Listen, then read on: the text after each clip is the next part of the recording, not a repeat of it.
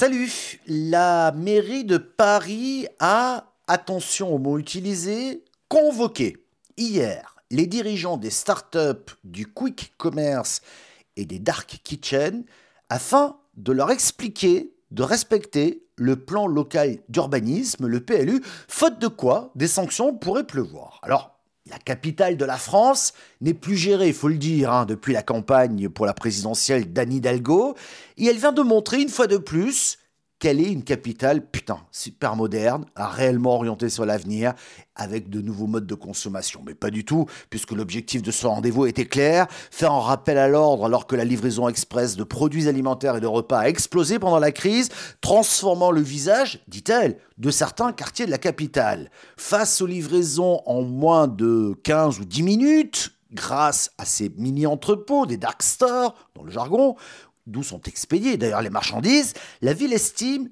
que, dans un autre monde, ces dépôts, souvent d'anciens locaux commerciaux fermés, où le stockage de marchandises est autorisé, mais à condition qu'ils ne respectent pas plus du tiers de la surface totale occupée. Dans le cas où cette surface serait supérieure, eh bien ce lieu est considéré comme un entrepôt logistique. Or, un article du PLU dispose que la fonction d'entrepôt n'est admise que sur des terrains ne comportant pas d'habitation. La ville, tranquille, a déjà adressé des PV, les amendes vont pas tarder à tomber. Chez les startups, on plaide la bonne foi en rappelant que le PLU n'est plus en phase avec l'époque que nous vivons et en plus ils sont en train de mettre en conformité leurs différents euh, locaux. La mairie de Paris est réellement plus dans le coup, hein, il faut être clair. Plutôt que de trouver des solutions, les amendes semblent être la seule solution. En même temps, ils ont besoin de fric. No comment, les services rendus aux personnes qui travaillent d'arrache-pied et les solutions de livraison et les salariés qui sont là, eh ben rien. Le pire, à terme, la venue d'entrepôts fantômes. C'est le cours de l'histoire, me direz-vous. Mais pour une ville qui a décidé de faire payer l'emplacement des échafaudages pour la restauration de Notre-Dame de Paris, qui envisage de verbaliser les visiteurs qui iront dans les zones dites apaisées sans justifier pourquoi ces personnes s'y sont rendues, Courage, fuyons, vous ne m'avez pas attendu, vous l'avez déjà fait. Paris devient une réelle catastrophe. L'entreprise Lemon Tree, basée à Pantin, en Sainte-Saint-Denis, vient de réaliser une troisième levée de fonds de 5 millions d'euros. La société collecte les déchets des entreprises, euh, collectivités ou encore universités abonnées à son service via des bacs ou encore des machines de tri. Présente à Paris, à Marseille, à Lille, à Saint-Étienne, l'entreprise compte également se servir de ses fonds, 5 millions d'euros, pour ouvrir de nouvelles antennes en 2022 et investir pour soutenir sa croissance organique. Selon l'enquête Gardner, elle date de 2020, mais bon, tout de même, hein, les femmes sont encore sous-utilisées par la soi-disant guerre des talents, puisque 17% d'entre elles occupent des postes de direction et 13% des postes de cadre dirigeants.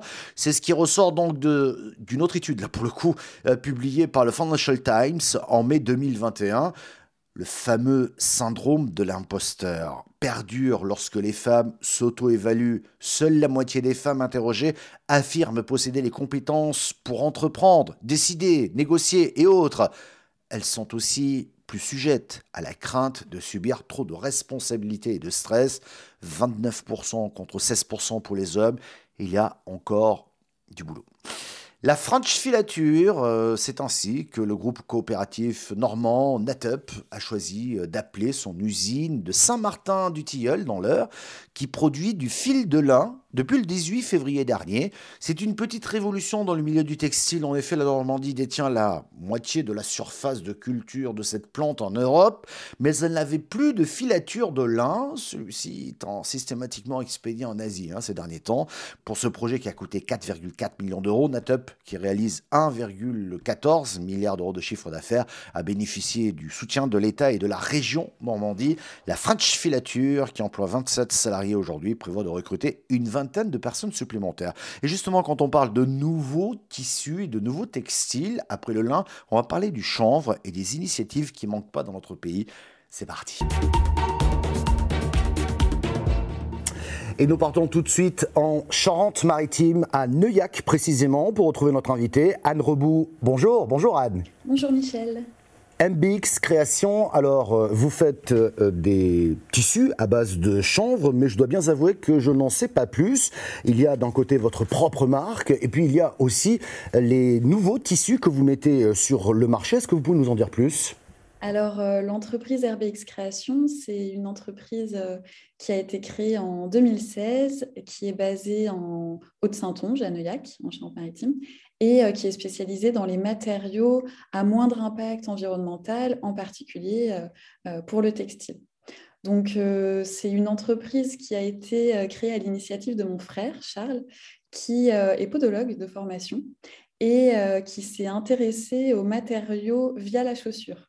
En fait, euh, dans une chaussure, il y a énormément de matériaux.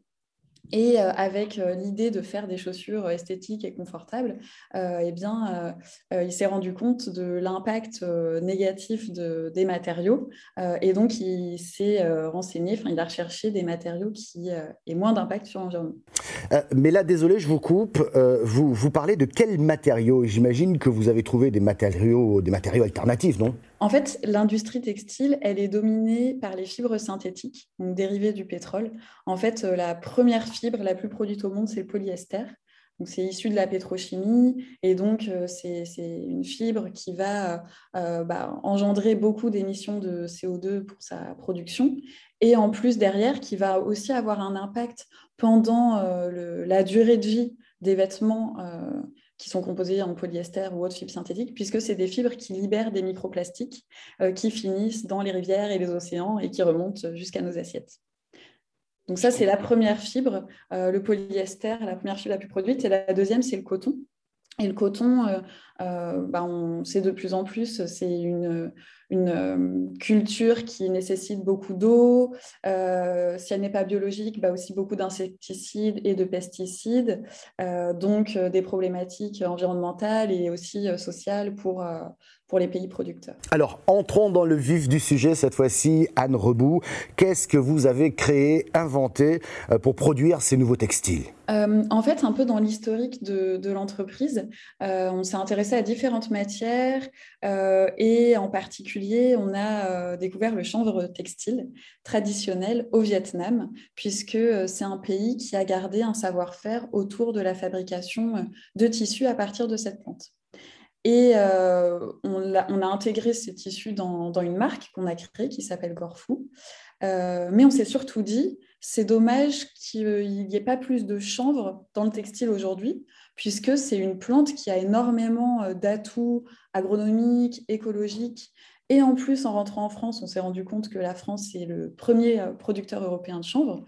Donc finalement, pourquoi est-ce qu'on euh, ne s'appuierait pas sur cette, sur cette plante pour créer des nouveaux matériaux euh, textiles qui permettent de remplacer ceux dont on vient de parler, fibres synthétiques et coton? En fait, on ne peut pas produire du coton en France, euh, c'est clair, euh, même s'il y a des initiatives intéressantes qu'il faut souligner, notamment en Nouvelle-Aquitaine, pas très loin de chez vous d'ailleurs. Euh, mais vous, vous me parliez du chanvre du Vietnam. En France, on cultive aussi du chanvre.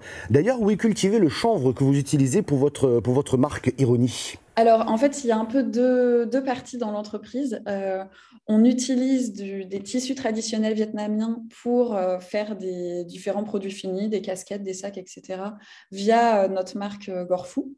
Donc ça, c'est vraiment, c'était vraiment le point de départ. C'est comme ça qu'on a, découvert le chanvre textile. Donc on veut le mettre en valeur. aussi parce que ça permet de contribuer à préserver les savoir-faire liés à la fabrication de ces tissus là-bas. Et d'un autre côté, et c'est notre principale activité euh, depuis 2018, on développe euh, des nouvelles matières à partir de chanvre français sous notre nom de marque Ironie. Euh, et donc là, on est vraiment sur, bah, sur des, nouvelles technologies pour faciliter l'utilisation du chanvre dans la chaîne de valeur textile et en même temps sans que ça soit une contrainte pour les agriculteurs. Donc, le chanvre utilisé pour la marque Ironie est bien un produit français. Dans la chaîne de valeur textile, il y a pas mal d'étapes et pas mal d'acteurs. Et avec euh, le projet Ironie, on est euh, très en amont, puisqu'on travaille avec des groupements de producteurs, donc des agriculteurs. Et ensuite, nous, on va jusqu'à la fibre ou au fil. Donc, je peux vous montrer euh, des prototypes qu'on a fait récemment. Voilà, ça, c'est de la tige de chanvre. et donc, en fait, on prend des des, tiges de chanvre, des parties de la plante qui aujourd'hui sont peu valorisées on va dire des coproduits d'autres débouchés du chanvre. Et on a développé un processus breveté pour les transformer. Et on s'appuie aussi sur des, des, fournisseurs de technologies innovantes pour aller jusqu'aux fibres et aux fils qui ont l'avantage derrière de pouvoir euh, rentrer dans la chaîne de valeur de transformation, filature, tissage, tricotage, etc., sur les outils euh, les plus répandus. Ça vous a plu? Bah, On revient demain.